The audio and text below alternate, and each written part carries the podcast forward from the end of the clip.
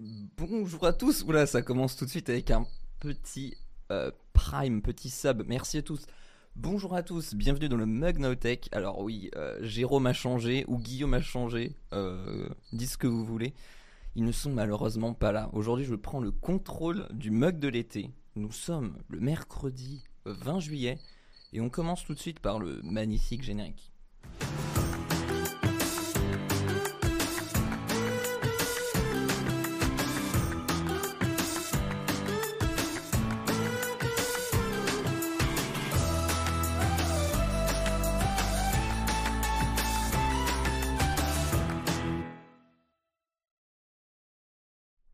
Comme vous le voyez, on, attaque fort aujourd'hui, hein. on pas le temps, l'intro, on perd pas de temps, on n'est pas avec Jérôme et Guillaume, donc là on, bombarde direct, euh, direct le générique.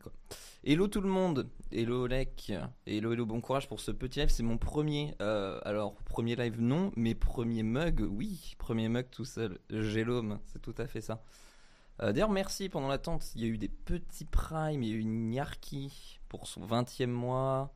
Merci beaucoup Eros pour le cinquième mois, W Barge pour le 14e mois, Sansax 73 pour le cinquième mois et Vela Josiane pour son 13e mois. Merci beaucoup de nous soutenir. Tu peux monter un poil le volume du micro, pas de souci euh, mon cher Guillaume. Dites-moi si c'est mieux comme ça ou pas. Et non, je suis même pas dans le générique, mais c'est juste qu'ils ont pas eu le temps de le mettre à jour, quoi. Voilà, c'est juste pour ça. Euh, enfin, une présentation professionnelle. Bah, tu m'étonnes. Tu m'étonnes. Alors aujourd'hui, qu'est-ce qu'on va On va parler de quoi? Regardez-moi ce beau, bel insert magnifique. On va parler de Netflix. Euh, Netflix qui subit la plus grosse perte d'abonnés payants de son histoire. Catastrophe, la fin de Netflix. Qu'est-ce qui va se passer? Euh, Merci Fabrice pour ton petit, pour ton petit prime. On va aussi parler euh, du coup de iFixit qui a démonté le MacBook RM2 euh, et qui nous montre quelques petits aspects euh, du MacBook. Voilà, j'ai rien d'autre à dire. Ensuite, on va parler des nouvelles puces graphiques de chez Nvidia, de chez Intel, pardon, parce que oui, Intel s'est lancé, s'est relancé il y a pas longtemps dans la construction de cartes graphiques. On va en parler. On va aussi parler de Amazon Prime, enfin, qui euh, se refait une petite beauté, parce que c'était vraiment euh, l'appli la plus dégueulasse qui soit. Et ils ont enfin changé, enfin, ils commencent enfin à changer le design et à le déployer. On va aussi parler, je pense, à notre petit Jérôme euh, de l'application Philips qui a dévoilé une nouvelle scène. Jérôme était fou là quand il a vu ça. Mais euh, voilà, c'était par accident, ce n'est pas encore définitif, on en reparlera. Et vu qu'on on parle de beaucoup de, Netflix, on va aussi parler d'une nouvelle idée, parce que en effet, Netflix perd des abonnés, mais ils sont pas malins, ils sont malins, ils sont pas bêtes, c'est ça que je voulais dire. Euh, ils ont une nouvelle idée pour faire payer le partage de compte. On en parlera. Beaucoup d'articles. Je sais pas si euh, on va. Ouh, train de la hype. Merci à tous. Euh, je sais pas si on va euh, pouvoir faire tous ces articles. J'ai été peut-être gourmand, je ne sais pas. Ah là là, ça bombarde de Prime. Merci Chris. Merci Grolb. Merci Flo. Merci Fabrice. Merci, merci beaucoup pour ce train de la hype. Euh, j'ai pris, beaucoup d'articles. Je sais pas si on arrivera à tous les faire, mais c'est pas grave. Le but, c'est d'avoir matière à faire. On va parler vite fait du Nothing Fun, enfin plutôt d'une blague qu'a fait D-Brand, une marque qui fait des skins. Euh, on va aussi parler d'Amazon, on parle de beaucoup de choses qui euh, fait la chasse aux faux avis. Et euh, voilà, j'ai pris à chaque fois deux articles qui se ressemblaient, le MacBook, les claviers et Apple qui va donc verser une prime à, ceux qui ont eu un souci avec le clavier papillon. Donc je sais pas si on va réussir à parler de tout ça. Il fait une chaleur à crever ici, mais c'est pas grave. Et commençons tout de suite par Netflix. Alors Netflix, petit, petit instant hydratation, hmm, a perdu en un trimestre euh, 970 000 abonnés payants. Euh, donc c'est vraiment la pire performance de son histoire, le, deuxième trimestre 2022. Alors bah euh, de quoi c'est dû On va voir. Ça fait quand même. Alors on parle quand même voilà de quasiment quoi un million d'abonnés de perdus. Euh, ils en ont quand même 220 millions. C'est quand même énorme d'abonnés payants. Et euh, ils espèrent en gagner un million dans, euh, dans plus de trois mois. Euh, c'est mal barré. donc, euh, qu'est-ce, qui, qu'est-ce que nous dit l'article? Euh, Donc, Netflix avait déjà anticipé en fait la perte de 2 millions avec les résultats qui étaient publiés donc le 19 juillet hier pour le deuxième trimestre. Donc, ils sont moins catastrophiques que ce qui était prévu. Donc quand même une, un bon move, bon move chez Netflix. Qu'est-ce qu'il nous dit? Alors, on en avait parlé la dernière fois. Netflix aussi réfléchit, comme on disait, il y a plein de, petites nouveautés qui arrivent. Bah, on sent qu'ils sont en train d'affiner en fait un petit peu leur business model. Ah, c'est vrai que le générique du Kawa, ça contribue mieux quand c'est nous. Euh, c'est vrai que le générique, je l'ai oublié. On va le faire tout de suite.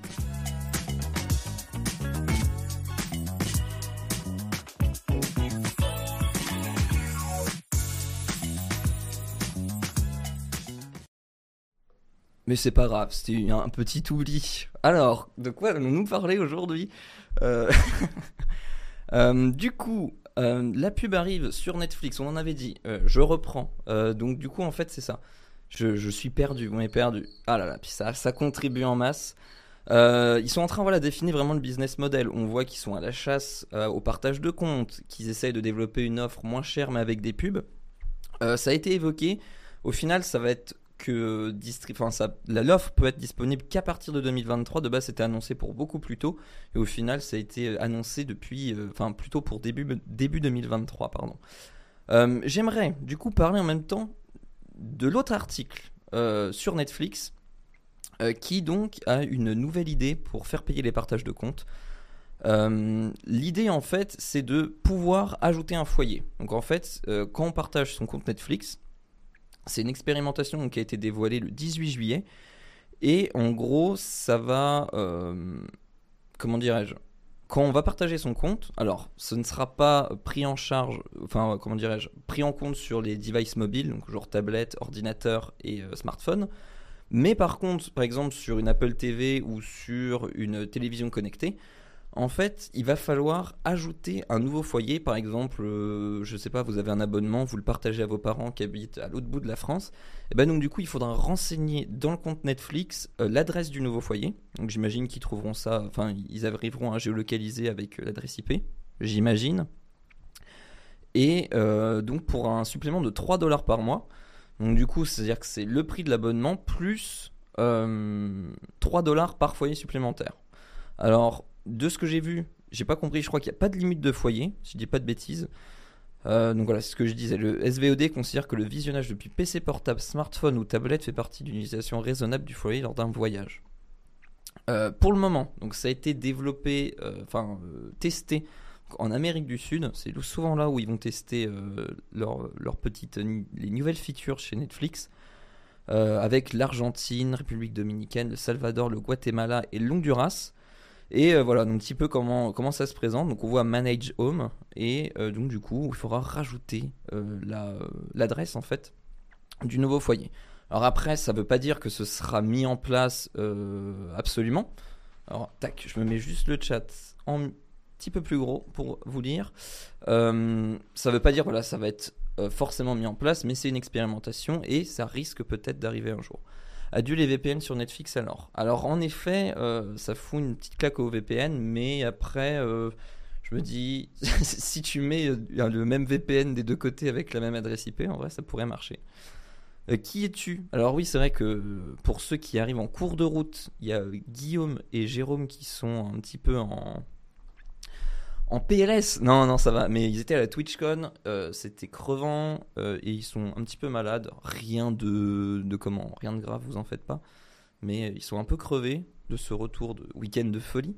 Et donc du coup, c'est moi qui ai pris parce que voilà quoi, ils sont, se font vieux, tout simplement, tout simplement. Euh, voilà un petit peu le, tour du propriétaire de, Netflix. Voilà, je, ne sais pas ce que vous en pensez vous dans le chat, mais bah, on, sent que quand même le, géant Netflix euh, bah, se questionne. Et c'est vrai que le partage de compte, j'ai pas, c'était pas marqué dans l'article les chiffres, mais euh, comment dirais-je? J'ai perdu mes mots. Non, euh, on sent aussi que j'ai totalement zappé ce que je voulais dire. C'est pas grave. J'ai bugué sur Guillaume qui me disait on t'entend Léo. Je croyais qu'il voulait dire on ne t'entend pas. J'étais en, full panique.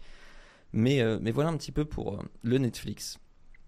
Euh, tac, tac. On va parler, on continue dans la SVOD de Amazon Prime. Et enfin, c'est ce que je disais tout à l'heure, un nouveau design arrive. Alors je sais pas si, comment dirais-je, vous avez Amazon Prime. Ce sont ceux qui nous font un Prime ont forcément Amazon Prime ici. Mais franchement, c'était catastrophique. L'interface, elle est moche, que ce soit sur Apple TV, sur iPad, sur iPhone, sur le navigateur. Franchement, euh, l'interface, elle est pas folichonne. De toute façon, Amazon, on peut pas dire qu'ils soient euh, des kings en interface. Même si Amazon, c'est pas super beau, ça a mérite d'être clair et on va dire un petit peu compréhensible pour tout le monde. autant Amazon Prime, Prime Video, c'était vraiment horrible. Euh, merci Torlek67 pour ton euh, petit Prime. Et eh bah ben oui, évidemment, ceux qui ont un Prime, c'est le moment. C'est le moment, évidemment. Donc du coup, face à Netflix, Disney+, HBO Max, Apple TV et les autres géants du streaming, Prime Video se met enfin au goût du jour. Amazon vient de dévoiler son nouveau design beaucoup plus agréable pour son application. Donc, euh, comme dit, Prime Video est moche. Ce n'est pas moi qui le dis. La faute à un design qui n'a quasiment jamais évolué depuis 2016 et qui déjà à l'époque semblait provenir de la fin des années 2000. Euh, donc voilà, je, ne suis pas le seul à penser que c'était vraiment catastrophique. Ah oui, j'avoue, l'interface de Prime Video est tellement moche que parfois ça me dissuade de chercher un film à regarder dessus. Non mais euh, totalement pareil. Moi c'est vraiment, genre tu l'ouvres, ça te donne pas envie. Alors que Netflix, là, bah forcément ils sont méga forts parce que déjà eux, t'as toutes les recommandations, etc. Euh, Prime Video, franchement, t'as l'impression d'être sur un, même plex pour ceux qui connaissent et, plus beau que Prime Video, quoi. Euh, merci Waroshi pour ton dixième mois d'abonnement, merci beaucoup. Donc euh, voilà un petit peu à quoi ça ressemble. Bon alors le, screen est un petit peu euh, un petit. Est-ce qu'on pourrait l'avoir en plus grand? Non, mais bon, on voit quand même que c'est quand même plus beaucoup plus beau. Euh, quand est-ce que ça arrive? Alors, dans un premier temps, évidemment, c'est euh, des appareils Amazon, donc les Smart TV, les Fire Stick, etc., Apple TV. Donc, pour l'instant, que les box qui vont être, euh, enfin, qui vont être, comment dirais-je, impactés par la nouvelle mise à jour et la nouvelle interface. Et donc, dans un second temps, il y aura les appareils iOS, etc., etc. Mais c'est prévu pour fin 2022, donc c'est quand même plutôt, voilà, plutôt proche. Et enfin, la fin du calvaire de l'interface dégueulasse. Euh, merci Néo pour ton 21e, 21e mois d'abonnement. Merci beaucoup. Prime en retard, mais Prime quand même, ouais. Puis bah Prime, il y a quand même une force, euh, enfin il y a quand même beaucoup de gens qui ont Amazon Prime et donc du coup qui ont accès à Prime Vidéo. Et euh, bah voilà, ça fait. même moi en fait, j'avoue que je n'ai, enfin j'ai Amazon Prime pour Amazon Prime, pas pour Prime Vidéo de base. Et bah ça fait plaisir d'avoir un truc, un minimum beau quoi, quand même. Donc est-ce qu'on va pouvoir trouver? Je vais juste chercher euh, voir si on a des screens un peu plus gros euh, de l'interface que vous puissiez voir parce que là du coup sur l'article on voyait pas très bien tac ouais bah exactement euh, améliore, son user experience alors user experience ils sont plutôt bons mais là c'était plus user interface qui était un peu dégueulasse mais ouais voilà là j'ai trouvé une petite un petit screen comme vous pouvez voir c'est quand même déjà euh, quand même beaucoup plus joli. Parce que si on regarde l'ancienne interface, euh, voilà. Euh, là, l'ancienne interface, là, c'est vraiment juste. Voilà, juste en fait des, carrés, des previews, de, des, trucs. Et ça donne vraiment pas envie. La nouvelle, on voit qu'il y a il y a un nouveau. Il y a, il y a, il y a une idée d'amélioration. De, et puis aussi, bah, ça ressemble beaucoup à Netflix avec le 1, 2, 3 et le top 10, etc. Mais d'un autre côté, c'est un truc qui marche, quoi. Donc, euh, j'ai envie de dire, pourquoi s'en priver de, de, de, pomper Netflix, évidemment euh, Il reste une place libre, viens. copier sur Netflix, mais c'est une bonne chose. Ouais, carrément, carrément. Euh, franchement, l'interface Netflix, elle est, elle est très bien, ça marche. Et, et que ce soit mis sur Amazon Prime, c'est pas mal en fait. On peut dire que c'était le truc fait par les stagiaires parce qu'ils avaient autre chose à faire. Ça ressemble un peu à un Templex, ouais, un petit peu, mais ça, enfin, honnêtement, avec en plus le top 10, etc., euh, mis comme ça, et avec en plus la vidéo, enfin, euh, comment, le trailer qui se charge euh, quand tu choisis la série ou le film, c'est vraiment du, du, Netflix Live, quoi. alors, qu'est-ce qu'on va parler par la suite? On va parler du tout nouveau MacBook Air M2. iFixit, nos amis de iFixit ont démonté euh, le MacBook Air M2. Et euh, voilà, il y a quelques petits, euh, comment dirais-je, quelques petites nouvelles features, pas nouvelles features, mais petits changements. alors qu'est-ce qu'on nous dit de beau là-dessus? Le refroidissement en fait sur, le, sur les MacBook Air, en fait il n'y en a pas, tout simplement. parce que voilà, les, vu que c'est des nouvelles puces ARM, déjà ça, chauffe très peu. Donc déjà ça nécessite un moindre refroidissement. Et surtout en fait sur les Air, c'est considéré pour un usage euh, semi-pro, enfin du moins pas pro, pas pour faire du gros montage, etc. Donc du coup, il n'y a pas de dissipateur de chaleur. Et sur le nouveau M2, euh, c'est-à-dire qu'il y en avait donc il y avait un petit dissipateur, mais pas de ventilateur, c'est ça que je voulais dire. Il y en avait un sur le MacBook Air. Là, il y en a plus du tout. Donc aucun dissipateur de chaleur. Et euh, donc du coup, ce qui explique par plusieurs choses, bah, quand même Apple est confiant de la puissance de sa, sa, puce M2 et que même si elle chauffe, elle reste quand même très puissante et aussi pour euh, ce que nous dit l'article, sans doute bah, aussi pour un gain de poids et de place, mais surtout voilà, pour garder une machine euh, la plus euh, légère possible en fait tout simplement. Bientôt le test du MacBook M2 sur Notech. Oui, tout à fait, ça arrive. Alors quand, je ne sais pas. Non, mais dans les prochaines semaines, oui, il y aura un test, un comparatif. J'en dis pas plus, mais sur le MacBook Air M2, il est actuellement entre les mains de l'équipe pour se faire tester. Euh, donc, voilà. Par contre, cette absence de refroidissement passif peut lui faire perdre à la longue une partie de ses performances. C'est ça le souci, en fait. L'avantage d'un euh, ventilateur, c'est que ça va le refroidir, alors que quand il n'y a pas de dissipateur, l'énergie, enfin la chaleur va s'accumuler, et au bout d'un moment, en fait, quand ça surchauffe, euh, automatiquement, le processeur se réduit ses performances pour limiter la chauffe, et donc ça peut, faire perdre des performances, mais comme je le disais, sur des tâches euh, lourdes et longues. Imaginons un export vidéo, ça demande beaucoup d'efforts sur euh, le long terme, enfin sur le long terme, sur une longue durée, et donc du coup c'est là que ça va chauffer, et avec le temps les performances vont, se dégringoler, pardon, j'arrive plus à parler. Euh, alors que du coup le MacBook Pro M2 qui lui dispose d'un ventilateur a des performances en multicore 25% plus importantes que le MacBook Air. Donc comme quoi il y a quand même, euh, même si c'est le même processeur, euh, on voit que même juste l'architecture et la conception de l'ordi entre le MacBook Pro et le MacBook Air en fait permet d'avoir euh, des meilleures performances. Quoi. ça me choque pas, le MacBook Pro est fait pour le grand public, pour un usage léger. Ouais, tout à fait, voilà, de toute façon, c'est deux usages différents.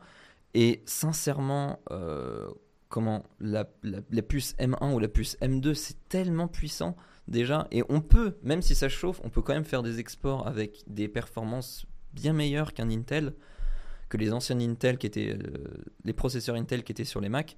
Donc en fait, euh, je veux dire, c'est un faux problème quoi. Et en effet, je vois la puce M2 plus lente au niveau de la mémoire d'après ce que j'ai vu, c'est tout à fait vrai. Euh, niveau composant, en fait, le SSD, il n'utilise qu'une puce NAND, et donc du coup, en fait, sur les autres, sur d'autres précédents MacBook et les M1 surtout, il y avait plusieurs puces, donc ce qui permet en fait d'avoir des débits beaucoup plus élevés.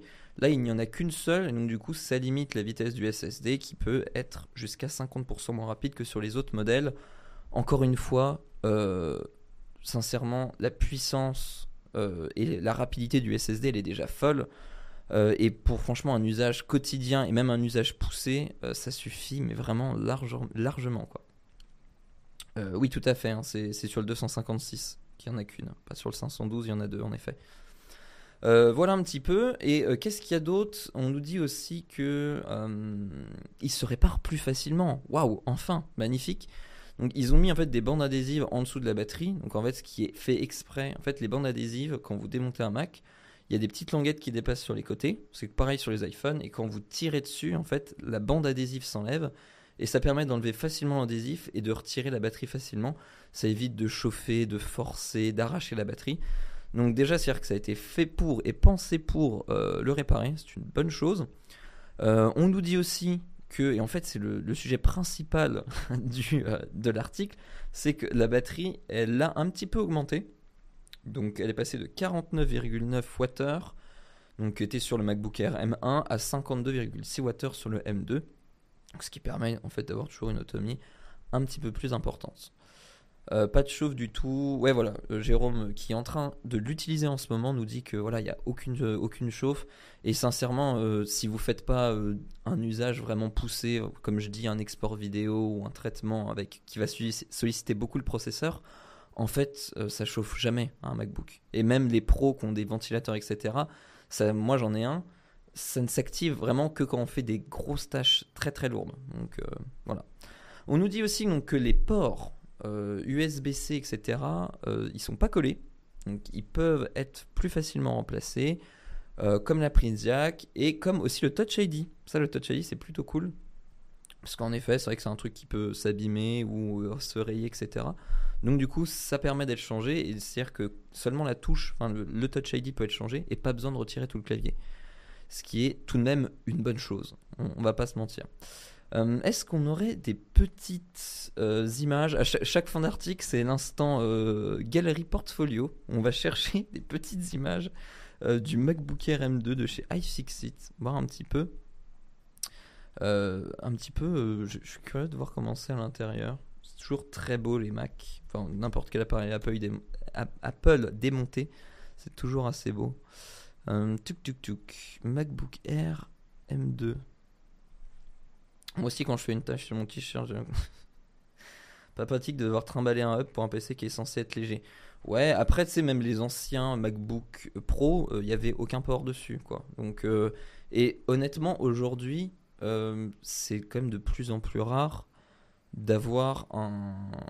Enfin, en fait, sincèrement, le seul port que j'utilise assez souvent et que je suis content d'avoir sur le Mac Pro, c'est un HDMI. Sincèrement, le reste, j'ai besoin d'aucun autre port. Je mets plus de clé USB. Je mets euh, un port USB-C pour le recharger. Et encore sur du coup le MacBook Air, il y a le MagSafe en plus. Donc du coup, euh, merci Mathieu pour ton 24e mois. Merci beaucoup. Euh, donc honnêtement, c'est, je trouve pas que ce soit si gênant, surtout sur un MacBook Air. Et euh, alors oui, après tu peux te balader avec un adaptateur, mais bon, je trouve pas que ce soit euh, si gênant que ça, honnêtement. Euh, voilà un petit peu le, MacBook Air M2 au rayon X. Il est très joli vraiment dans cette couleur, vraiment très très beau. voilà, on voit là en fait un peu la taille de la carte mère. C'est vraiment ridicule hein, depuis, depuis les années. Euh, ça, représente vraiment rien. Vous voyez là, toute la partie carte mère qui est ici. Euh, vraiment, ce qui prend le plus, le plus de place, c'est vraiment euh, la batterie, quoi, qui prend une place énorme dans ce MacBook Air M2. Voilà, voilà. Un petit peu, un petit. Qu'est-ce qu'on nous dit? McDonald's lower sales. Ok, bon. voilà, rien de, très palpitant, mais au moins vous aurez vu l'intérieur d'un MacBook Air M2. Vous êtes content. Euh, j'ai du mal à me dire que tu n'as que 3 ports USB au moins, un HDMI, etc. Je n'ai jamais eu de Mac, je n'ai jamais vraiment eu une limitation sur mes produits ou l'adaptation à faire des usages. Euh, en vrai, enfin, là, tu as du coup deux ports, enfin trois ports? Non, tu as deux ports sur le MacBook? Je sais même plus. Bah, tu as, le MagSafe, il me semble que tu as deux USB-C, si je dis pas de bêtises, plus un jack. Euh, honnêtement, avant, quand tu avais euh, sur les anciens MacBook, quand tu avais que deux ports USB-C et que tu pouvais même pas alimenter ton Mac, euh, deux ports, je trouve que c'est juste. Quand tu, quand là, du coup, tu as quand même deux ports USB-C plus un port pour recharger, je trouve que ça va quand même, tu vois. Mais après, si tu as besoin de plus de ports, déjà tu peux mettre un hub, mais est-ce que tu as besoin d'autant de ports en mobilité? Parce qu'en fait, quand tu es chez toi, tu peux avoir un hub qui traîne sur ton bureau, tu juste à brancher un câble et t'as pas le souci, quoi. Euh, et après, est-ce qu'en mobilité, tu as besoin de plus de deux ports? Bah, À ce moment-là, ça veut peut-être dire qu'il faut que tu prennes un pro. C'est, euh, ça dépend en fait de tes usages. Quoi. Euh, oui, on m'a demandé la iNote iFixit. J'ai même pas regardé. On va regarder ça tout de suite. tuk, tuk, tuk. iPad. Elle est où la petite note? C'est à la fin donc ils la mettent si je dis pas de bêtises. what? Euh, tuc tuc tuc M2. On va, on va chercher. M2 MacBook. Euh, ah, mais c'est peut-être parce que je suis sur le store. 6 sur 10, on nous dit dans le chat? Ouais, bah écoutez, je vais faire confiance au chat. parce que j'ai pas trouvé la note iFixit. Euh, Qu'est-ce qu'on va parler d'autre? On va parler de Intel. On est très proco, euh, très tech aujourd'hui. Euh, Intel, en fait, qui se relance dans euh, la vente de cartes graphiques. Je suis pas certain de la note. Ouais, bah écoute, on regardera un peu à la fin du mug si on a le temps. en effet, Intel, du coup, qui était quand même plutôt spécialisé juste sur du processeur, maintenant se lance aussi dans le processeur graphique. Donc, c'est, ça s'appelle les ARC. C'est le nom des nouveaux, des nouveaux GPU Intel. donc qui devrait débarquer cet été et qui va chambouler. ah, j'ai pas pris le bon article. C'est pas celui-là que j'avais souligné, mais c'est pas grave. On va quand même s'en sortir. Donc, qui a développé donc un processeur qui serait l'équivalent d'une 3060 chez Nvidia. Et donc du coup, il y aurait euh, il y a en fait comme Nvidia et comme AMD, ils vont faire une gamme de processeurs euh, de plus ou moins puissants et aussi plus ou moins chers, évidemment. Euh, ah si quand même, c'est bien. Le reste des benchmarks a été résumé sur un graphique qui compare la performance à celle de la 3060 sur F1, Cyberpunk, Borderlands. Et on constate que la carte graphique s'impose une courte tête, impose une courte tête en moyenne des performances 15% supérieures à celle de Nvidia. Euh, comme dit l'article, c'est pas forcément euh, représentatif des performances parce que c'est euh, une nouvelle optimisation, il va y avoir des nouveaux drivers, etc. Donc le temps que ça se fasse, etc., ça veut, ça veut rien dire. 3060 RTX, pas mal. Ouais, ouais, c'est pas mal. Donc là, voilà, on voit un petit peu les, specs. C'est pas énorme non plus des différences. Voilà, ça se joue à, quelques pourcents près. Bon, voilà, c'est pour ceux qui sont intéressés par le graphique. On en parle à la fin du mug. On n'en parlera jamais. Il va... Mais tu me le rappelleras. Tu seras là pour me le rappeler. Hmm. Euh, comme nous le dit l'article, rappelons que la série RC signe le grand retour d'Intel sur le segment des cartes graphiques dédiés. Après la première euh, incursion à la fin des années 90 et une nouvelle tentative discrète avec le, projet Larabi en 2008. Euh, voilà, comme dit, ça fait vraiment une éternité que Intel ne fait plus de GPU. Et euh, l'article nous dit aussi, voilà, Nvidia c'est 80% euh, de la part de marché des GPU, donc c'est quand même un gros monopole de Nvidia 80%, le 20 autres de chez AMD. Donc voilà, c'est quand même assez énorme. Et bah voilà, ça, chamboule un petit peu le marché. Après, il faut voir aussi le prix de ces cartes, parce que c'est bien si c'est aussi puissant qu'une 3060, mais à quel prix euh, ça, on verra dans les prochaines semaines quand ce sera commercialisé. Mais bon, c'est toujours bien qu'il y ait des nouveaux acteurs euh, bah, dans le domaine, parce que voilà, comme dit Nvidia, c'est euh, prennent une place vraiment très importante. Et alors, même si ça commence un petit peu à se calmer, ça, va, ça peut aussi aider à la, pénurie des cartes graphiques. Parce qu'il y avait tellement de pénuries, c'était Nvidia et AMD les deux seuls fournisseurs, qu'un nouvel acteur, bah voilà, ça peut aussi limiter les pénuries, etc. tic, tic, tic. Euh, je reste sur ma 5700, surtout quand tu vois les consommations des, des futures cartes. Ouais, j'ai pas sélectionné l'article, mais il y a le Nvidia, des premiers chiffres qui sont sortis de la 4090, RTX 4090. Et euh, voilà, c'est vraiment un monstre de puissance, mais c'est aussi un monstre d'énergie, quoi. Ça consomme, je crois, quasiment le double. Je me demande pas si c'est pas dans les quasiment 500 watts de, consommation, ce qui est énorme, vraiment, pour une carte graphique. Après, voilà, c'est des usages euh, et des performances qui sont aussi bah, euh, énorme quoi. Euh, pour une première génération, c'est prometteur. Ouais, c'est vrai que c'est pas mal. C'est pas mal du tout. Euh, qu'est-ce qu'on va parler d'autre? Ah voilà, c'est l'instant Jérôme Kenborg. Nous allons parler de Philippe Sioux. Philippe Sioux qui, qui nous éclaire dans le fond. Hein, magnifique Philippe Sioux. donc, qui avait annoncé il y a quelques mois donc un mode qui s'appelle Natural Light, donc du coup lumière naturelle, euh, et donc du coup, voilà, c'était en automne dernier, nous dit l'article, euh, avec une arrivée imminente, mais son déploiement avait finalement été repoussé à une date ultérieure. Attendue depuis longtemps par les utilisateurs, elle permet de simuler une lumière naturelle tout au long de la journée. Un lecteur de uBlog a repéré sa présence dans l'application. Donc, en effet, voilà, ça a été annoncé il y a déjà un petit moment, et là, il y a eu un leak. Ça a apparu dans l'application pendant quelques heures. Euh, et en fait, qu'est-ce que c'est euh, Natural Light? Le but, c'est d'avoir en fait un mode, une lumière naturelle, euh, donc en gros qui simule la lumière du soleil tout au long de la journée. elle adapte l'intensité lumineuse, mais aussi la chaleur de façon automatique par défaut. Elle débute par des tons clairs et froids pour terminer par des lumières plus chaudes et plus tamisées le soir. Donc, en vrai, c'est plutôt sympa pour ceux bah, qui sont dans des bureaux ou qui ont des pièces qui sont peu éclairées même la journée. Euh, voilà, ça permet d'avoir un, effet lumière du jour. En vrai, je trouve ça, je trouve ça pas trop mal. Euh, scène que l'on peut modifier dans l'application avec 5 périodes. Donc voilà. Euh, pour ceux qui veulent voir un petit aperçu, voilà en fait comment ça se présente. Et donc du coup, comme nous dit, comme nous dit voilà en fait par 5 périodes, en fait vous voyez, vous pouvez choisir en faire pas, vous pouvez choisir par tranche d'horaire les températures de couleur que vous voulez, l'intensité de la lumière, etc. Donc euh, en vrai, je me dis c'est vraiment pas mal pour, euh, pour, les, euh, pour les bureaux ou voilà, pour des pièces, même ici, en fait, voilà, il n'y a pas de lumière naturelle. Euh, quand on n'est pas en live, ça peut être cool en fait d'avoir un, effet lumière naturelle. Je sais pas ce que vous en pensez, je sais pas ce que Jérôme en pense de ce mode. C'est lui le power user des, des Philips Hue. Euh, en puissance pour les bureaux, il y a déjà des panneaux LED spécialisés, lumière du jour. Ouais, tout à fait. Ouais. C'est vrai qu'il y a des, panneaux, euh, des panneaux comme ça avec des, capteurs de luminosité et qui adaptent en fait dès que c'est, euh, enfin en fait dès qu'il fait sombre dehors, du coup ça réajuste à l'intérieur. J'ai testé, c'est top, un peu le true tone sur ton éclairage. Ouais, voilà, c'est un petit peu l'idée. Imagine la facture d'électricité.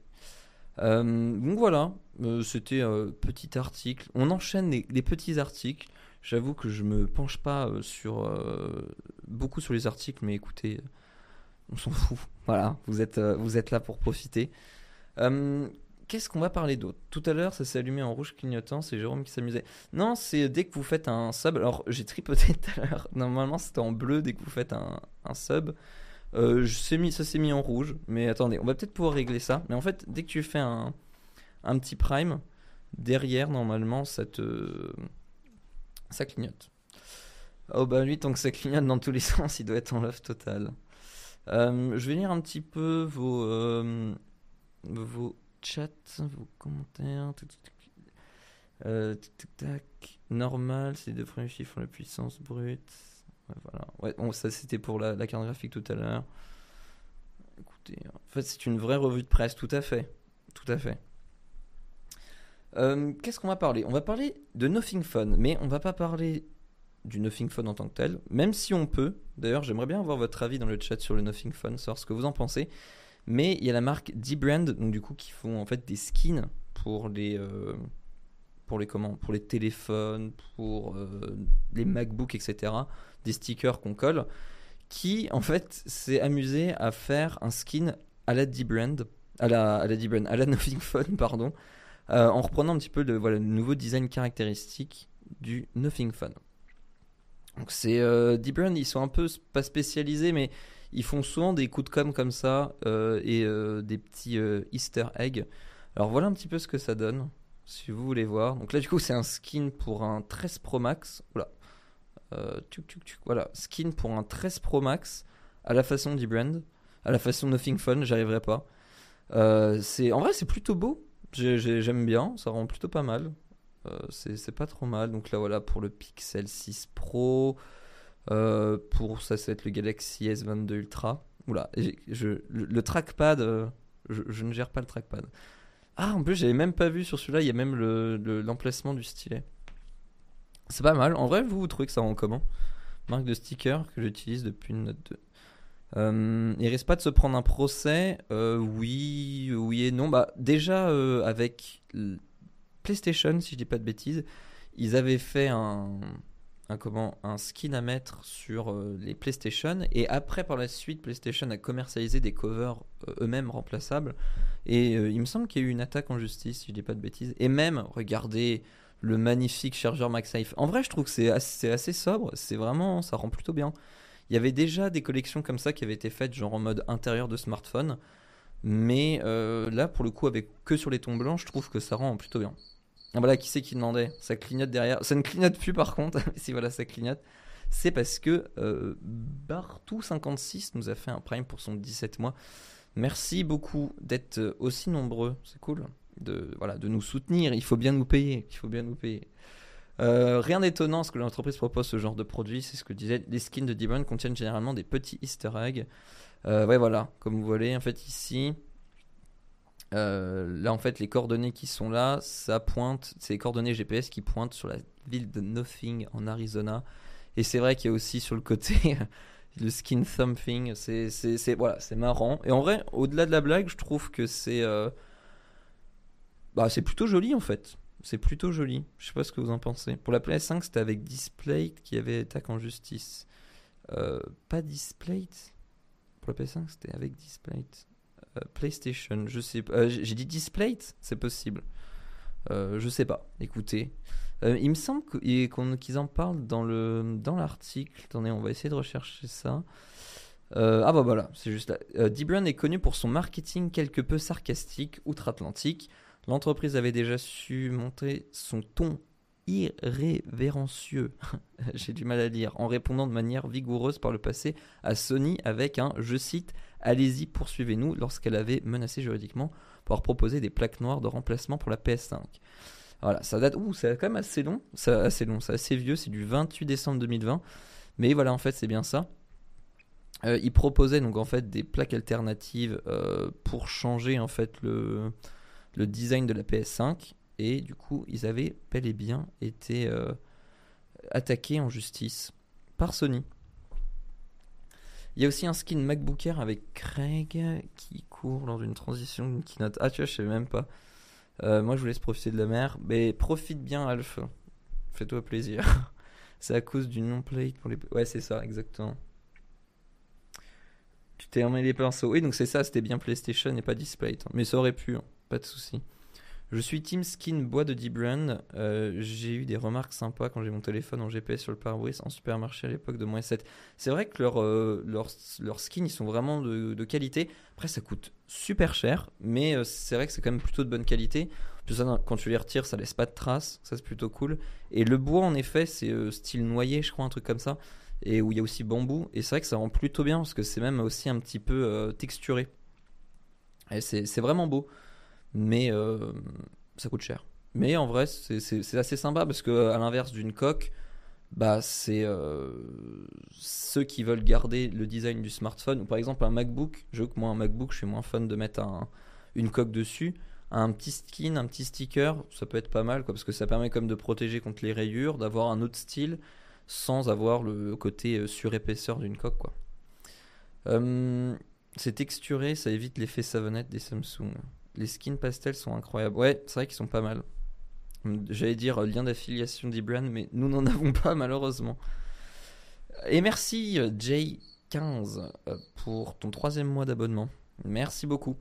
on va parler maintenant de des faux avis sur Amazon. Euh, Amazon qui est toujours en fait à la chasse des faux avis sur, euh, sur son site parce que c'est un fléau, on peut le dire, et qui dénonce donc 10 000 groupes Facebook destinés à déposer des faux avis. Alors en fait, comment ça marche? Euh, Ça s'appelle le review. Donc en gros, qu'est-ce qui se passe?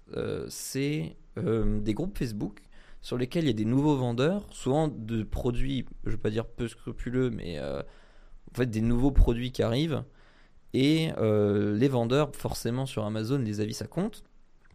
Et donc pour être dans le haut du classement et pour être noté 5 sur 5, il y a des groupes Facebook qui se font, avec les vendeurs dessus et euh, des utilisateurs, euh, que ce soit vous, moi, n'importe qui, qui va en fait commander l'article en question, mettre un avis 5 étoiles, et par la suite, le vendeur sur le groupe Facebook, via un virement, PayPal ou quoi que ce soit, va rembourser en fait le prix du produit euh, à, celui qui l'a acheté. Et donc en gros, en fait, c'est un produit gratuit compte 5 euh, étoiles.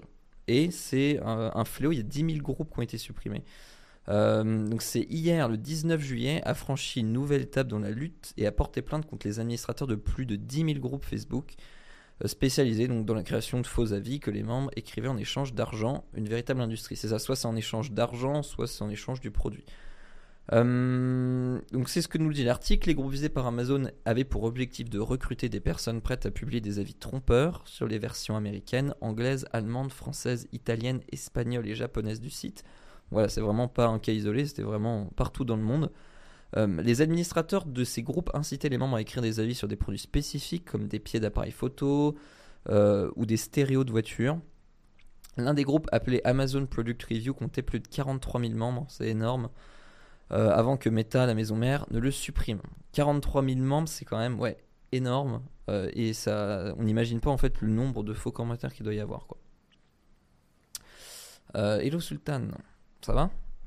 Alors, Amazon très engagé dans la lutte contre les faux avis, ce n'est pas la première fois que le site porte plainte contre les sites spécialisés dans la vente de commentaires frauduleux, a même déjoué des systèmes d'escroquerie très élaborés où des boîtes vides étaient envoyées à des internautes. c'est vrai qu'il y avait ça aussi qui avait été fait.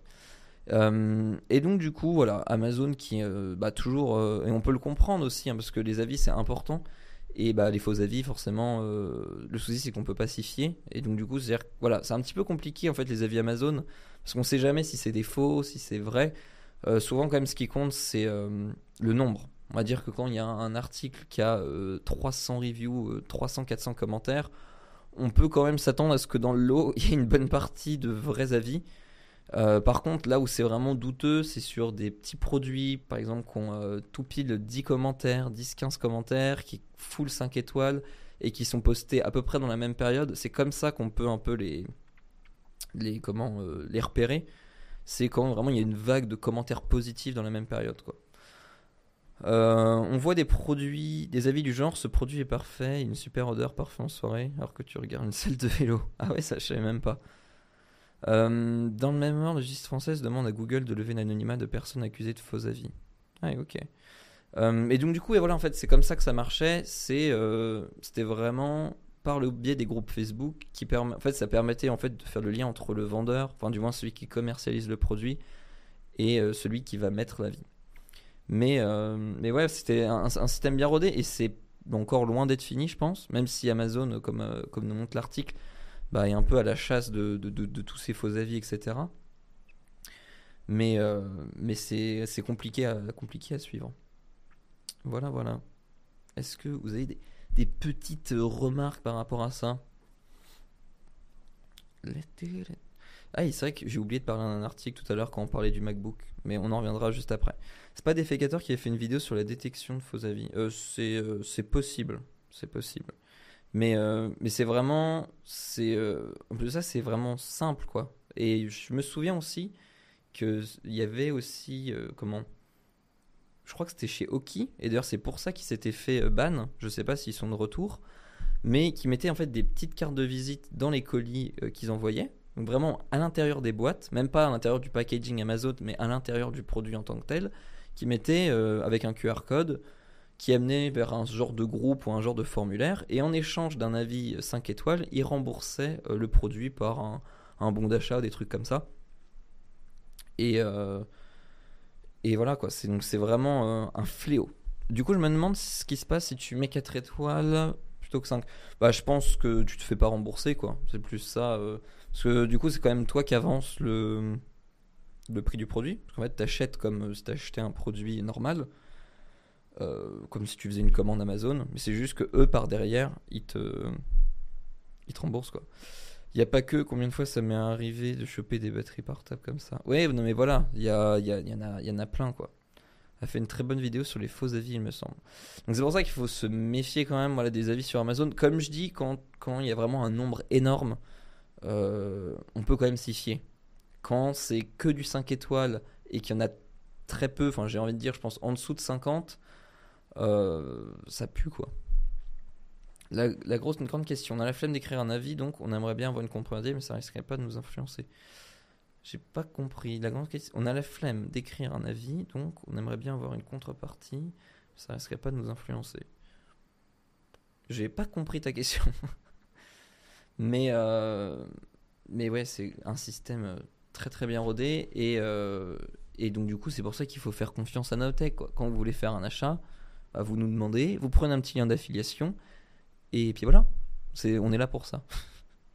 on va parler du, c'était l'instant gravier, on va parler donc du coup euh, d'une euh, contrepartie, enfin d'une prime que, que va verser Apple à des propriétaires de MacBook. Alors, euh, c'est le fameux souci du clavier papillon, qui est un, fléau sur tous les Mac d'une génération, que c'est à partir de 2016, à partir de 2015, entre 2015 et 2019, c'est quand Apple a fait, euh, s'est dit on va faire toujours plus fin et avait donc réduit, euh, a changé ses claviers. C'est les claviers où la course de frappe était très courte, ça s'appelait les claviers papillons, et en fait connu euh, plein, plein, plein de problèmes. le problème en fait souvent c'était des touches bloquées ou des touches qui ne fonctionnaient plus parce que fait, c'était tellement fin qu'il y a plein de poussière avec le temps qui s'y mettait et donc du coup ça faisait plus bien contact euh, alors c'est vraiment un problème qui est pas, euh, qui est pas nouveau du tout, parce qu'il y a même un programme de rappel qui a été fait par Apple. C'est-à-dire que ceux qui avaient le problème, vous pouvez, et d'ailleurs, regardez, parce que je crois que c'est 4 ans après la date d'achat de l'ordi, vous pouvez euh, gratuitement vous faire remplacer le clavier si vous avez souci. Donc regardez, parce que ça peut être intéressant. Mais il le remplace par un clavier qui a juste une petite couche en silicone, enfin un petit joint en silicone en plus pour éviter que les poussières rentrent. Mais au final, les poussières, elles finissent quand même par rentrer et le problème, il, reste genre vraiment euh, le même quoi. La chemise est incroyable, évidemment, évidemment. Euh, qu'est-ce qu'il y indique Incentive? Bonjour, il y a aussi ceux qui mettent 5 étoiles par flemme de donner un avis. Euh, bah après, mais tu peux aussi mettre 5 étoiles parce que le produit est bien, évidemment. Mais là, c'était des avis payés. Euh, oui, c'est bien 4 ans. Ah parce que je sais que monsieur en a profité. Possible de demander une extension de garantie en envoyant un courrier à Apple. Euh, la pire crasse du monde des claviers, je me suis toujours demandé comment ils ont pu sortir ça. Le plus drôle, c'est qu'ils sont revenus en arrière. Bah ouais. Bon, après, heureusement qu'ils sont revenus en arrière parce que c'était vraiment, vraiment nul. Et donc, du coup, en Amérique, euh, donc, Apple a accepté de dédommager certains clients américains, malheureusement qu'en Amérique, à hauteur de 50 millions de dollars au total. Euh, pour autant, Apple n'admet toujours pas qu'il y avait un défaut sur le clavier. Donc, comme dit, euh, ça concerne spécifiquement les MacBook, MacBook Air et MacBook Pro entre 2015 et 2019. Euh, design défendu puis abandonné, comme on l'a dit. donc voilà, c'est vraiment en 2019 qu'ils ont arrêté de commercialiser ce produit. Mais en fait, ce qui compte, c'est que même maintenant, quand vous le faites remplacer, le problème, il, il va survenir un jour. Et donc, c'est un petit peu con. Et euh, les dédommagements, en fait, ça va donc de 300 dollars à 50 dollars. Donc en gros, ceux qui ont fait qui ont eu plusieurs changements de clavier euh, ont droit à une prime de 300 dollars. Ceux qui l'ont changé une fois, une prime de 125 dollars. Et ceux qui euh, juste eu le changement de certaines touches ont eu 50 dollars de compensation financière. C'est toujours ça, dommage que ce soit pas ça en France. Mais euh, c'est vrai que c'est vraiment, il est vraiment catastrophique ce clavier. En plus d'avoir, alors ça, ça gêne pas tout le monde, mais c'est vrai que c'est une sensation de frappe qui est vraiment, vraiment bizarre. On a l'impression de, taper sur une table. La course de, frappe est vraiment très très courte. Euh, mais voilà, de toute façon, c'est pas pour rien qu'ils ont abandonné totalement et qu'ils ont euh, mis des nouveaux claviers sur après 2019. C'est que des nouveaux claviers. Le pire, c'est que même remplacer, ça peut retomber en panne. Ouais, c'est ça, c'est ce que je disais. C'est que même remplacer, en fait, c'est le même clavier qu'ils mettent. Comme dit, il y a juste un petit joint en silicone en plus. Euh, mais euh, le problème au final reste le même. Après d'un autre côté, je pense que c'était tellement, c'est des claviers qui étaient tellement fins, ils cherchaient à être dans la finesse et avoir les MacBooks les plus fins c'est pour ça que déjà les Intel ça chauffait, mais ça chauffait parce que c'était trop fin, pas assez de dissipation de chaleur. On voit bien que tous les problèmes là, ils les ont résolus dans les nouveaux MacBook Pro. MacBook Pro c'est tout l'inverse, c'est un clavier comme avant, euh, un truc beaucoup plus épais, grosse dissipation de chaleur, etc. Mais euh, du coup, ce que je disais, je pense que ça doit être compliqué. Le clavier était designé tellement fin que changer de technologie de clavier et de remettre un clavier euh, comme, comme sur magnifique clavier, voilà, plus classique, euh, ça devait être trop épais. Je pense que ça devait être trop épais et donc du coup euh, c'était impossible à changer quoi. Et je pense que c'est pour ça que le seul moyen qu'ils ont trouvé c'est de mettre un petit joint en silicone, mais, ça s'arrête là quoi. Et donc du coup le problème continue. C'est vrai que c'est un petit peu con quoi, surtout quand on connaît le prix des MacBooks. Je sais pas s'il y en a qui ont déjà eu ce, souci, ce souci sur les MacBooks d'ancienne génération. Perso, j'aime bien la sensation. Ouais, non, mais c'est vrai que c'est assez, euh, c'est assez mitigé. Il y en a qui adorent, il y en a qui aiment bien. Ça me dérange pas plus que ça, mais c'est euh, c'est assez déroutant euh, quand on n'a pas l'habitude. on a fait le tour d'un petit peu tous les articles. je vais regarder si j'ai pas des. parce que, en fait, j'ai. Voilà. Mon premier mug, ne m'en voulez pas. Ne m'en voulez pas. j'ai quelques articles que j'avais mis de côté, mais que je n'ai pas eu le temps de bien regarder. Euh, tac, tac, tac. Euh, on va parler, voilà, c'est ça que je voulais, du euh, OnePlus 10. Tac, je me le mets juste ici. OnePlus qui n'est pas mort hein, au final, OnePlus qui, qui, continue son, son petit chemin. Est-ce que ça va fonctionner? Espérons. Attendez, tac. Voilà j'ai l'article. iPad. Oui, il faut changer le clavier, on fait attention à la poussière. Euh, j'ai changé une fois, des fois j'ai des touches qui ne répondent plus, mais souffle dessus et ça revient. T'inquiète, les habitudes, je jure pas. Ah ouais, non, mais c'est ça, c'est toujours un, souci de, de, poussière en fait. Et donc, du coup, euh, par chance, quand tu passes un coup de soufflette ou des choses comme ça, euh, ça va. Mais, Inch'Allah. Euh, reparlons du, du coup du OnePlus 10. Non, mais c'est parfait. Dans les temps, j'en connais qui ferait bien de prendre des notes. Ah bah non, mais tu vois, moi ça change. Le générique, ça va vite. Là, c'est. On perd pas de temps quoi dans le mug de l'été. Mais t'en fais pas, je vais, je vais négocier ma place pour, euh, pour le mug l'année prochaine. Donc, OnePlus qui va lancer le OnePlus 10T. Euh, donc, il va être lancé début août, en même temps qu'Oxygen OS 13. Euh, on savait depuis quelques mois que OnePlus préparait de nouveaux smartphones haut de gamme pour succéder au OnePlus 10 et au OnePlus 10 Pro lancés en début d'année. Contrairement à ce qui semble avoir, été évoqué un temps, il n'est finalement pas question d'un OnePlus 10 Ultra, mais d'un nouveau modèle reprenant l'ancienne nomenclature de la marque avec le OnePlus 10T 5G. Ce mercredi, la firme chinoise a finalement mis fin au suspense en indiquant dans un billet de blog la date de présentation de son nouveau fleuron. Euh, le OnePlus 10T 5G sera ainsi dévoilé le 3 août prochain euh, à 16h, heure de Paris, lors d'un événement à New York. Euh, le dernier smartphone de la gamme T, le OnePlus, était le OnePlus 8T, il y a à peu près deux ans. Oui, c'est vrai qu'avant OnePlus, c'était toujours OnePlus 3, OnePlus 3T. Chaque fois, la, génération d'au-dessus, c'était le T. Ça a été abandonné et maintenant c'est repris. De toute façon, c'est un petit peu chaotique chez le marketing chez OnePlus. On sent qu'il qui se cherche. Euh, qu'est-ce qu'on nous dit euh, un petit peu de plus sur ce nouveau OnePlus 10 Donc un dos mat et d'une puce, puce pardon, Snapdragon 8 Plus Gen Plus 1. Euh, l'image illustrant l'invitation de la conférence fait découvrir avec le dos du smartphone avec le OnePlus, mais surtout une teinte noire mat qui semble être basée sur un dos en verre dépoli.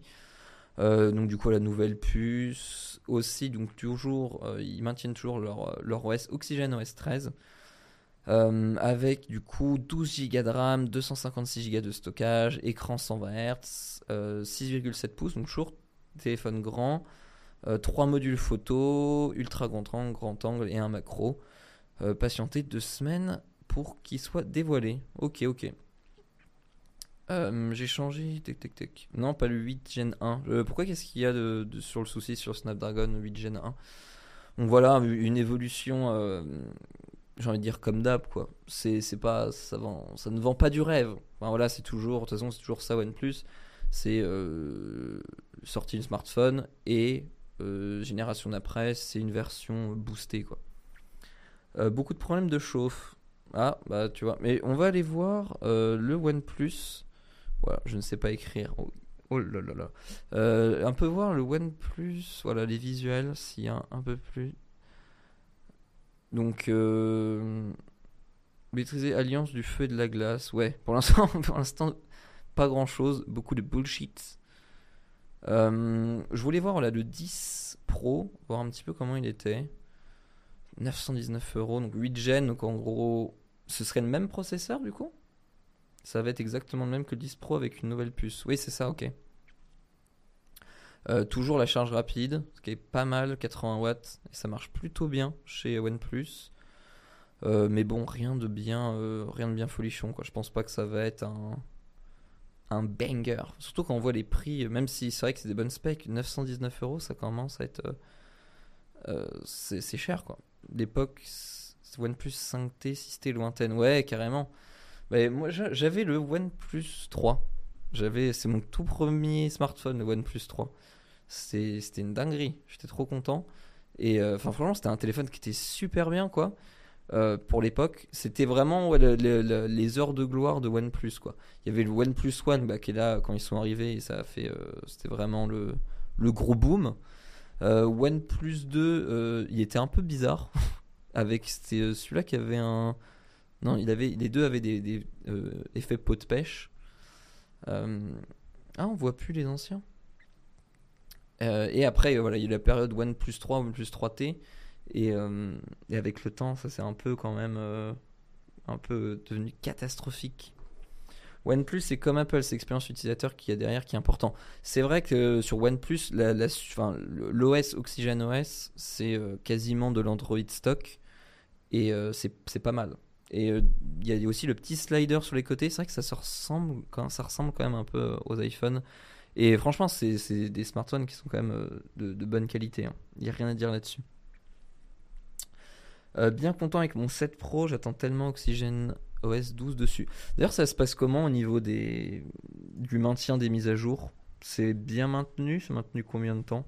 J'avoue que j'ai aucune idée euh, de, de, de, de, comment. Après, l'avantage de OnePlus, alors je sais pas si c'est encore le cas maintenant, mais je pense quand même il y a une forte communauté derrière, quoi. Donc du coup, même si c'est, euh, comment dirais-je, euh, pas maintenu par la marque, il y a quand même tout un, un gang de fanats de la marque qui sont là pour développer des, des OS. Et je sais qu'il y a pas mal de custom ROM aussi, de ROM modifiés disponibles pour les OnePlus.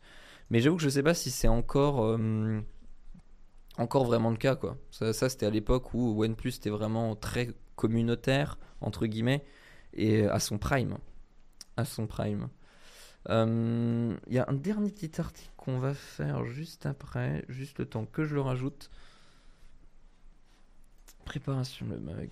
Tac. Euh, on posait la question. J'attends avec impatience l'iPhone 14 pour remplacer OnePlus. Ouais, nous aussi, on attend l'iPhone 14. Euh, il fait frais, vous trouvez pas? Tu utilises comme comme téléphone perso. C'est un 12 Pro. Donc, euh, en vrai, c'est vraiment cool. Même si euh, là, il commence à. La batterie, de notre côté, j'utilise beaucoup, beaucoup, beaucoup.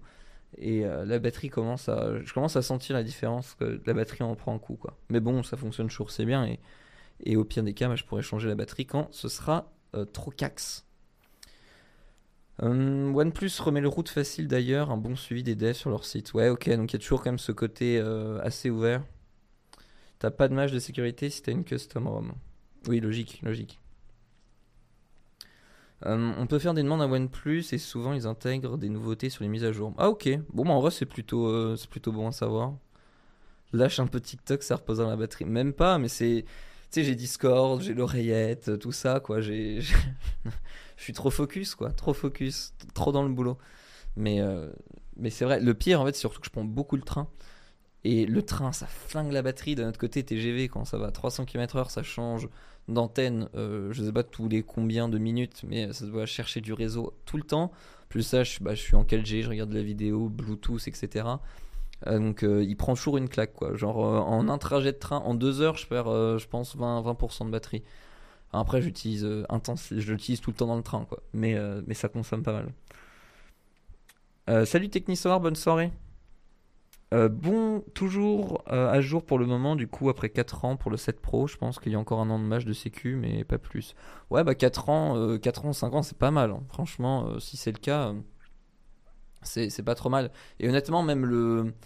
Le. Comment L'hardware, enfin le, oui, le, oui, le hardware, enfin le, matériel OnePlus, c'est quand même assez durable et c'est euh, de bonne qualité, quoi. Honnêtement, euh, c'était c'est plutôt quali.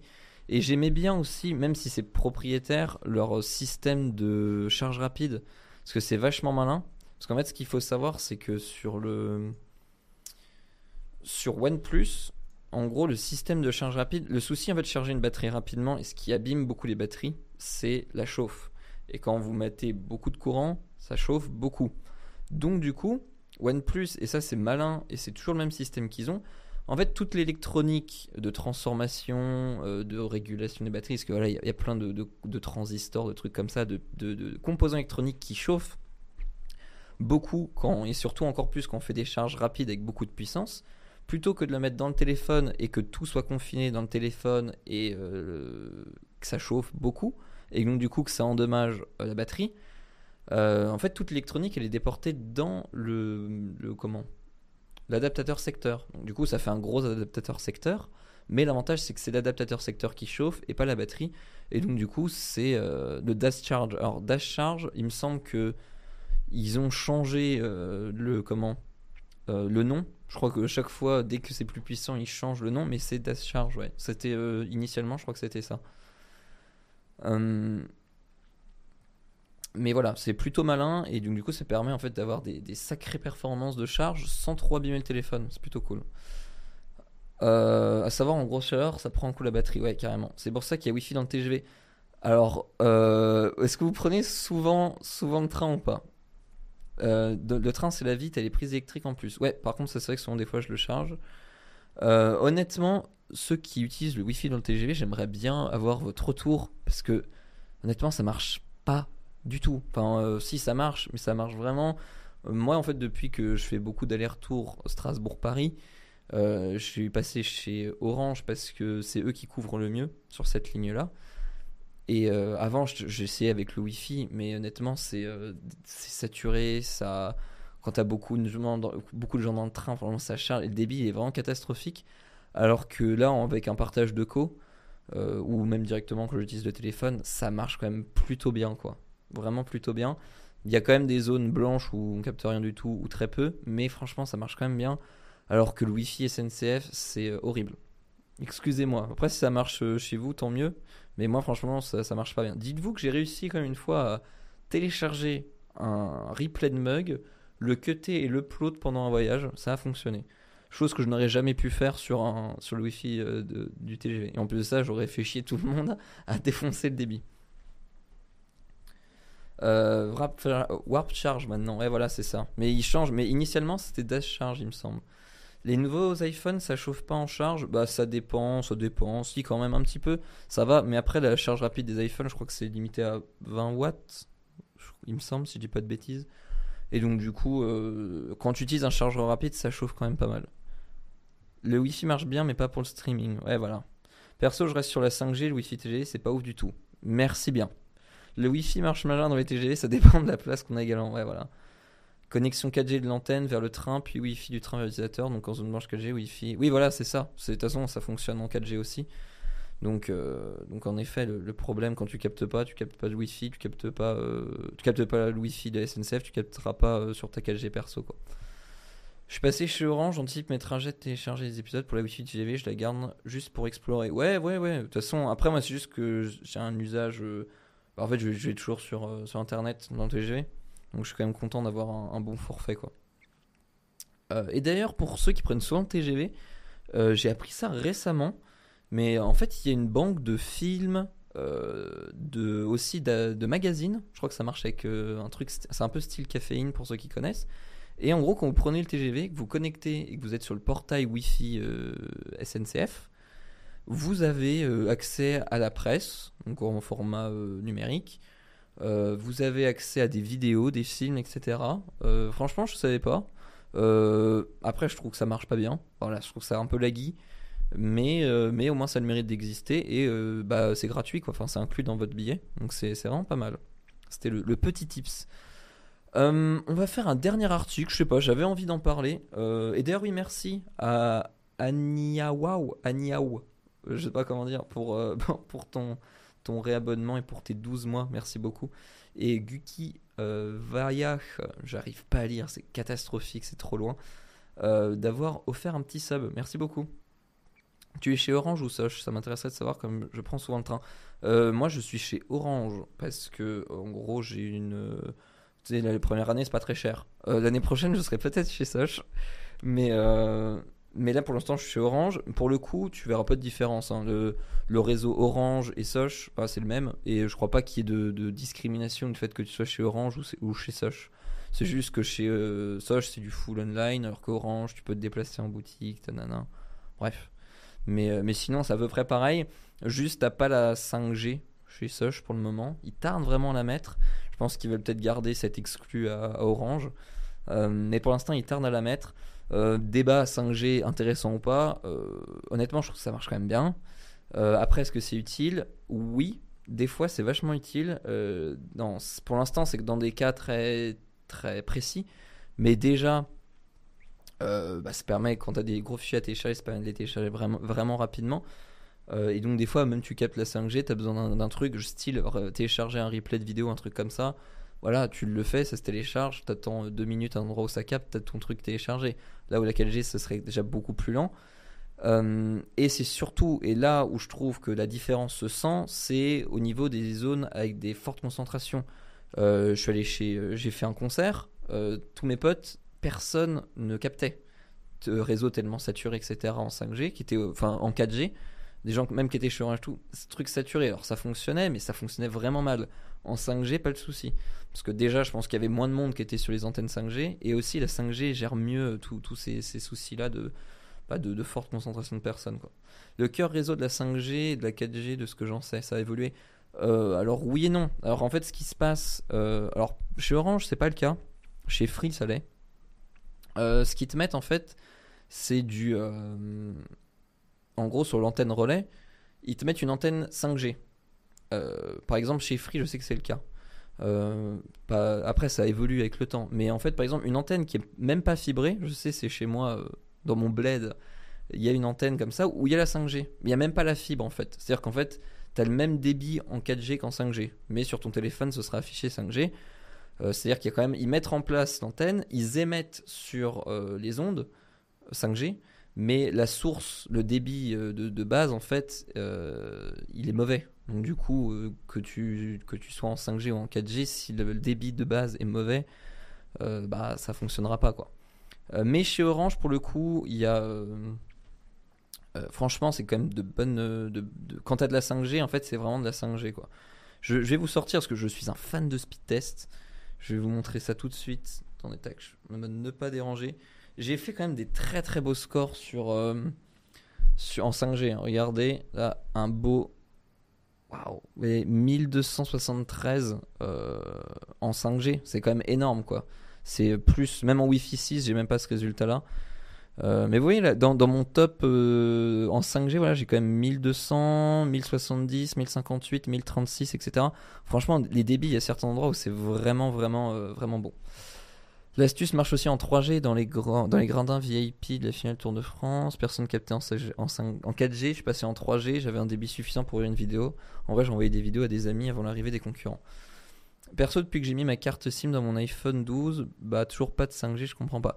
Euh, alors regarde si tu as bien euh, dans tes paramètres, tu vas dans réglages, données cellulaires, et il faut mettre euh, 5G auto. Alors en gros, quand tu es en 5G auto, c'est ton, télé, ton iPhone qui va déterminer euh, lui-même s'il va prendre de la 4G ou, la- de la, ou de la 5G. Euh, si tu te passes en. Tu peux te mettre en 5G activé. Donc dès qu'il y aura de la 5G, ce sera full 5G. Euh, parce que regarde dans tes réglages, parce que si ça se trouve, t'es réglé que en mode 4G et, et peut-être que c'est pour ça que tu l'as pas en fait. Oui, l'iPhone 12 est en 5G, ouais. J'ai le, le 12 Pro et c'est euh, c'est 5G. C'est le premier iPhone à avoir la 5G, je crois, si je dis pas de bêtises. Ah ouais, ouais, franchement, les débits, euh, ils sont insane. Après, là, je t'ai montré mon, top, quoi. Mais honnêtement, en 5G, j'ai- je suis rarement sous la barre des 300-400. Euh, là où en, en 4G, euh, tu peux être à beaucoup moins, quoi. Et honnêtement, 300-400, ça suffit déjà largement, quoi. Après, le seul souci, c'est toujours l'upload qui, qui, qui est faible. Mais d'un autre côté, l'upload, bah, c'est en fait aussi ta puissance d'émission, quoi. Donc du coup, t'es un peu limité par ça. La 5G, ça consomme plus que la 4G. Ouais, malheureusement, je crois que ça consomme un peu plus. Déjà, forcément, vu que les débits sont plus rapides, ça, consommera d'autant plus. Mais il me semble que la 5G, c'est un petit peu plus, un petit peu plus énergivore. C'est pour ça que tu as ce mode 5G auto sur l'iPhone qui euh, switch lui-même en fait en fonction de tes usages, etc., en fonction de comment tu captes, pour euh, plus ou moins euh, éviter de déglinguer ta batterie. J'ai ensuite, je viens de vérifier mes paramètres aussi, j'avais le doute. Ouais, bah oui, vérifiez bien. Avec ma SIM Orange de chez Pritel, là où j'habite, je suis à 30-40 ms en 5G au lieu de 10 ms en 4G. Pas de fibre et ADSL pourri. Ouais, bah ça, franchement, c'est cool. hein. Quand t'as de la 5G et que t'as pas encore de, de, de fibre, ça doit bien dépanner. Euh, avec ma SIM, euh, je suis en mode 5G auto. Ouais, bah t'es sûr que du coup, après, regarde. Euh, J'allais dire, regarde ouais, si ton forfait est bien. C'est ce que disent Samuel et, et Grolb. C'est regarde si t'as déjà ton forfait qui est 5G. Et euh, aussi, je sais que par exemple chez Free, euh, de chez Free en fait de base tous les forfaits sont 5G, mais il faut activer l'option dans le, compte. Parce que si tu n'actives pas l'option, bah t'es, t'as pas la 5G quoi.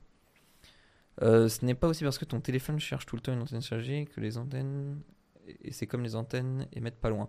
Oui, peut-être aussi. Mais après, justement, c'est pour ça que le switch, euh, quand, quand tu es en mode auto, ça switch tout seul. Donc, euh, je, je, je sais pas. Ah oui, ah mais je suis bête, je vais faire un 12 mini à ma fille aînée pour qu'elle profite de la 5G. J'attends surtout les pings réduits pour jouer Cloud Gaming dans de meilleures conditions. Ouais, bah après, ce qu'il faut savoir aussi, c'est que il y a différentes fréquences en 5G. Pour l'instant, il n'y a que certaines bandes de fréquences qui ont été euh, libérées, et c'est euh, honnêtement les plus pourries. En fait, c'est celles qui permettent d'avoir le moins de débit et aussi le moins de latence. La vraie vraie 5G, ça arrivera dans quelques temps. Enfin, vraie 5G, c'est déjà de la vraie 5G, mais de la 5G euh, avec des débits beaucoup plus faibles et enfin une latence beaucoup plus faible pardon et des débits plus élevés ça va arriver avec le temps mais je crois que c'est pas encore c'est pas encore actif mais bon vous voyez déjà il y, a un bon progrès quoi et aussi ce qui compte c'est que faut déjà déployer les antennes faut déjà déployer les infrastructures qu'il y a derrière fibrer les lieux qui sont pas fibrés et après débloquer des, des, comment des fréquences je, crois que ça se fait à distance quoi donc si le matos est déjà là et qu'il a pu activer, c'est pas mal. Ou alors il faut aller sur le site et activer l'option 5G gratuite. Tout à fait. Euh, je voulais parler. Non, c'est pas le bon article que j'ai mis, mais je sais même pas au final si je vais le faire. C'était un, petit article sur le, les nouveaux euh, chargeurs Tesla. Je sais pas si ça vous intéresse. Au final, il n'y a pas grand chose à dire dessus. Euh, mais vas-y, on va quand même le, le regarder ensemble. Je l'ai même pas lu, mais vas-y, pour le fun, on va se le faire. Euh, merci Splot77 pour ton Prime et merci Vinze79 pour ton deuxième mois. Merci beaucoup, ça fait plaisir de, vos petits vos petits subs parce que bah voilà, en ce moment on fait beaucoup moins de live, euh, il y a aussi moins de vidéos, moins d'OP, donc moins d'argent. Donc euh, votre soutien est vraiment important, donc encore merci. J'ai perdu ma page Flipboard. Je crois que je crois qu'au final ça voulait dire Léo, c'est le moment d'arrêter quoi. Je, vais voir si je peux le, récupérer. Tac, tac. Euh, d'ailleurs, pauvre Samuel, parce que j'ai rajouté plein d'articles en cours de route, donc euh, t'as même peut-être pas pu mettre à jour le, flipboard, mais c'est pas grave, écoute, c'est de ma faute. Euh, donc du coup, il y a eu des petits leaks sur les nouveaux superchargeurs Tesla V4. Une fuite de données, honnêtement rien de folichon, sans doute nouveau design, et surtout la puissance qui est un petit peu plus, euh, plus puissante. Euh, qu'est-ce que nous dit l'article? Déployé depuis 2012 d'abord aux États-Unis puis dans le monde entier, le réseau superchargeur n'a cessé de développer au fil des années. Aujourd'hui, c'est plus de 35 000 bornes de charge rapide dans 800 stations à travers le monde. C'est quand même énorme. Euh, en France, c'est 1500 superchargeurs qui sont implantés sur l'ensemble du territoire. Comme dans le reste du monde, il s'agit de bornes V2 ou V3 affichant des puissances de 150 à 300 kW euh, celles-ci pourront toutefois grimper à 324 via une mise à jour. Euh, c'est vrai qu'Apple, euh, Apple, lapsus, Tesla, c'est vraiment la force aussi du réseau, c'est qu'ils ont un réseau énorme. Ils sont là depuis le tout début et le réseau Tesla est vraiment énorme en France, même s'il commence à avoir pas mal de concurrents qui se développent, que ce soit sur les parkings des, des supermarchés, les trucs Unity, euh, Unity, c'est un peu le gros concurrent parce que ceux qui ont vraiment des bornes de recharge très rapides, euh, un peu comme Tesla, euh, où on peut charger des Tesla mais aussi d'autres véhicules. donc la firme serait actuellement en train de travailler sur le développement d'une nouvelle génération qui devrait pas arriver avant la fin d'année.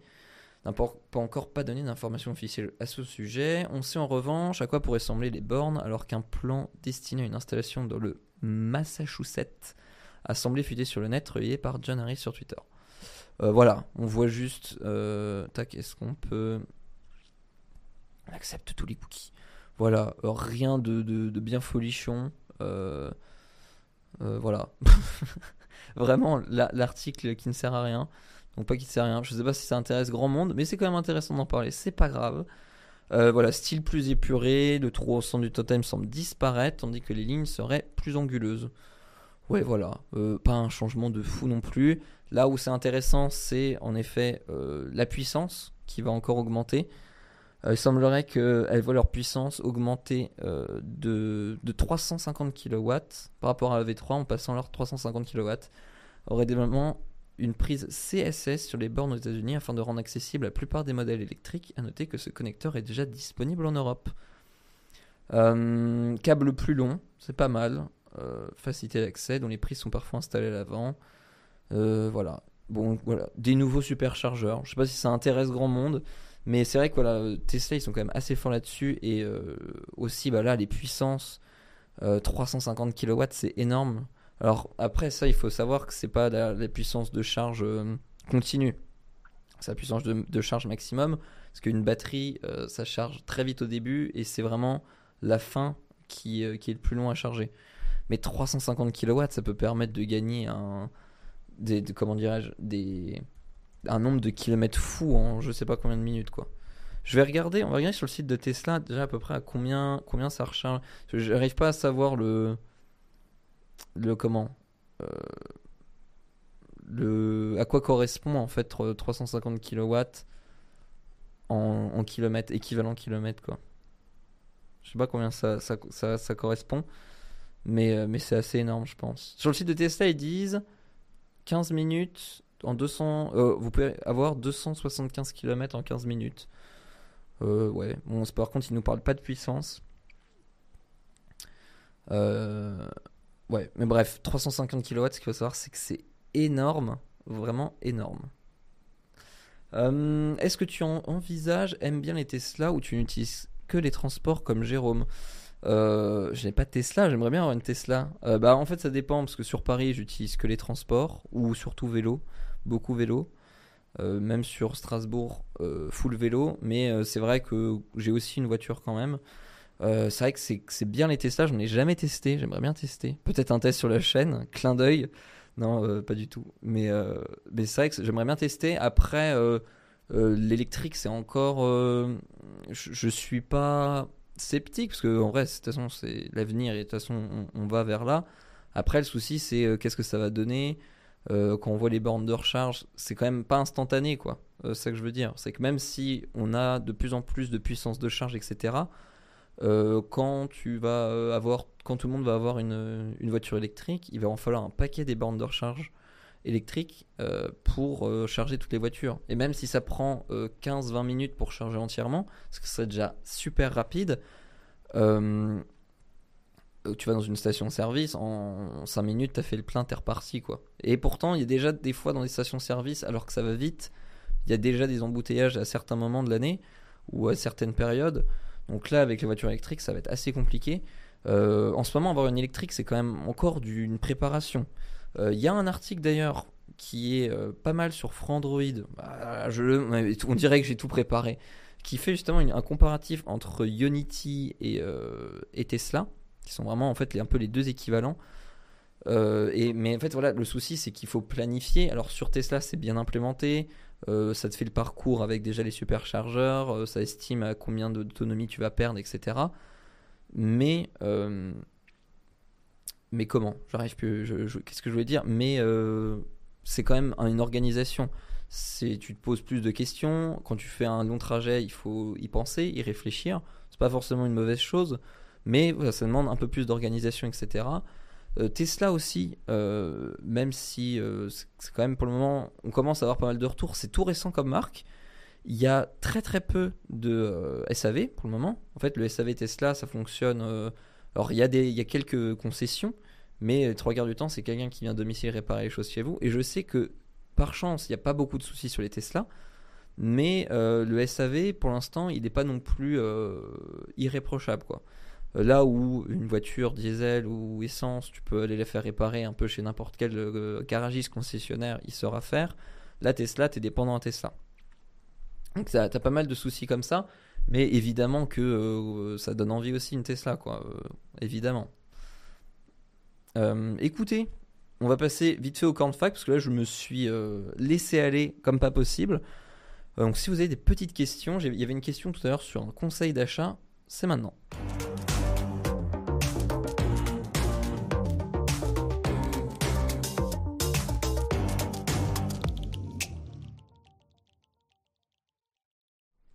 Bof, c'est le début, il devait se dire la même quand les chevaux ont été remplacés par les bagnoles où il faut descendre sur le parcours avec le cheval, tu changes au relais postal et voilà.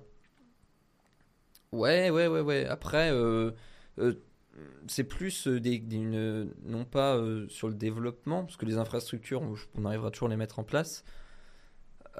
c'est plus techniquement, quoi. comment on fait. je sais qu'il y a un. Pour les scooters, j'ai trouvé ça plutôt malin, mais j'ai le record du plus grand nombre d'articles traités dans un mug.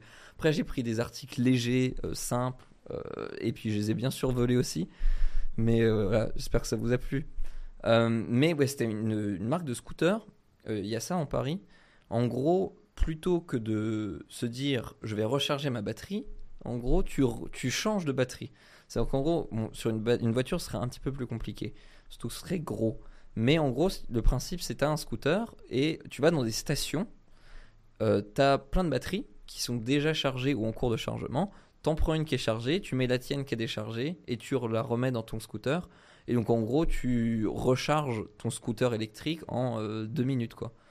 Et euh, on t'a mis les UV à valider sur les Discord, t'inquiète pas. C'est vrai que j'étais, euh, j'ai même pas checké le Discord. Mais bon, j'imagine que tout va bien. Vous m'aurez alerté s'il y avait un, souci.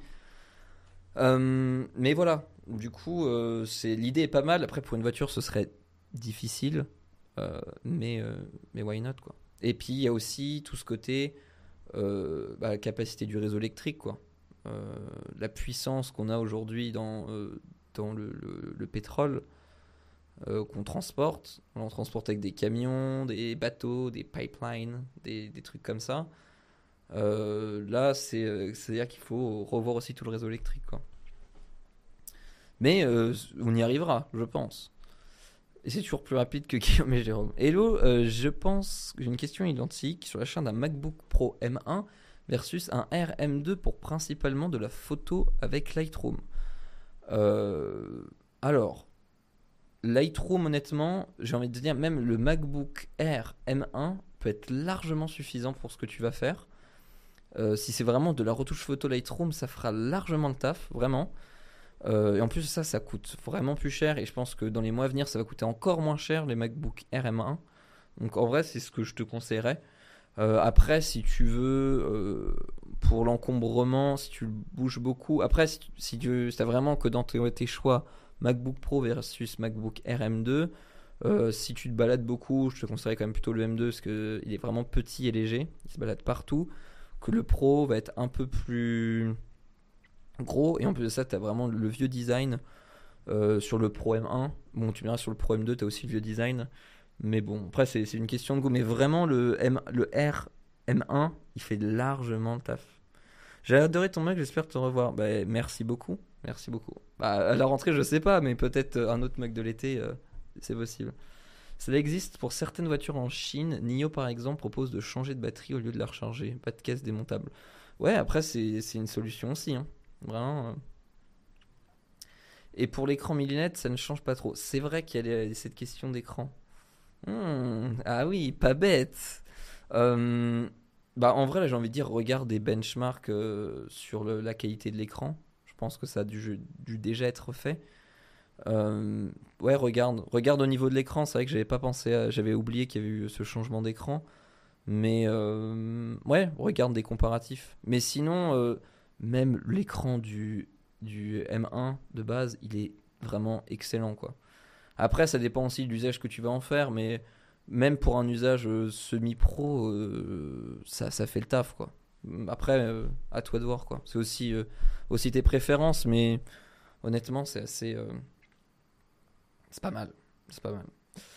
Hum, oui, perf des SSD aussi, c'est vrai, mais comme je dis aussi, franchement, c'est déjà des monstres de puissance que je sais même pas si c'est vraiment perceptible pour ce genre d'usage. En benchmark, tu verras la différence forcément, ça c'est sûr. Euh, mais euh, au réel, c'est déjà tellement puissant que. J'ai une question. Euh, vaut mieux acheter un MacBook Air M1 avec 16 Go de RAM et 1 Tera de stockage ou bien un Air M2 avec 8 Go de RAM et 512 de stockage? J'utiliserai ce Mac pour faire de la retouche photo et création design, tout ce qui est artistique. Euh, alors, la RAM, regarde, en fait, j'ai aussi envie de dire, regarde, euh, parce que là, du coup, retouche photo, retouche photo, genre c'est du Lightroom, ça ira. Création design, je sais pas trop quel logiciel tu utilises. Pour la RAM, regarde euh, les logiciels que tu vas utiliser, c'est des trucs qui consomment en RAM ou pas. Mais 8 Go de RAM, c'est déjà largement suffisant. Et la RAM, elle est vraiment bien gérée sur les, ARM et sur les nouveaux M1 et M2. Je sais pas si tu as besoin d'autant de, RAM. Par contre, niveau stockage, si tu fais beaucoup de retouches et euh, beaucoup de retouches photos, là quand même je te conseille de plutôt prendre un 1 Tera parce que euh, c'est chiant d'avoir un SSD. 512 c'est déjà pas trop mal, mais euh, 1 Tera t'es es tranquille et ça évite d'avoir un SSD à se balader sur le côté. Sincèrement, je te dirais plutôt c'est pour de la retouche photo, mais plutôt un peu plus d'argent pour avoir un peu plus de stockage que la RAM. La RAM, euh, je vais pas te dire que ça sert à rien, mais c'est faut regarder en fait les logiciels que tu vas utiliser si ça prend beaucoup de RAM ou pas, quoi.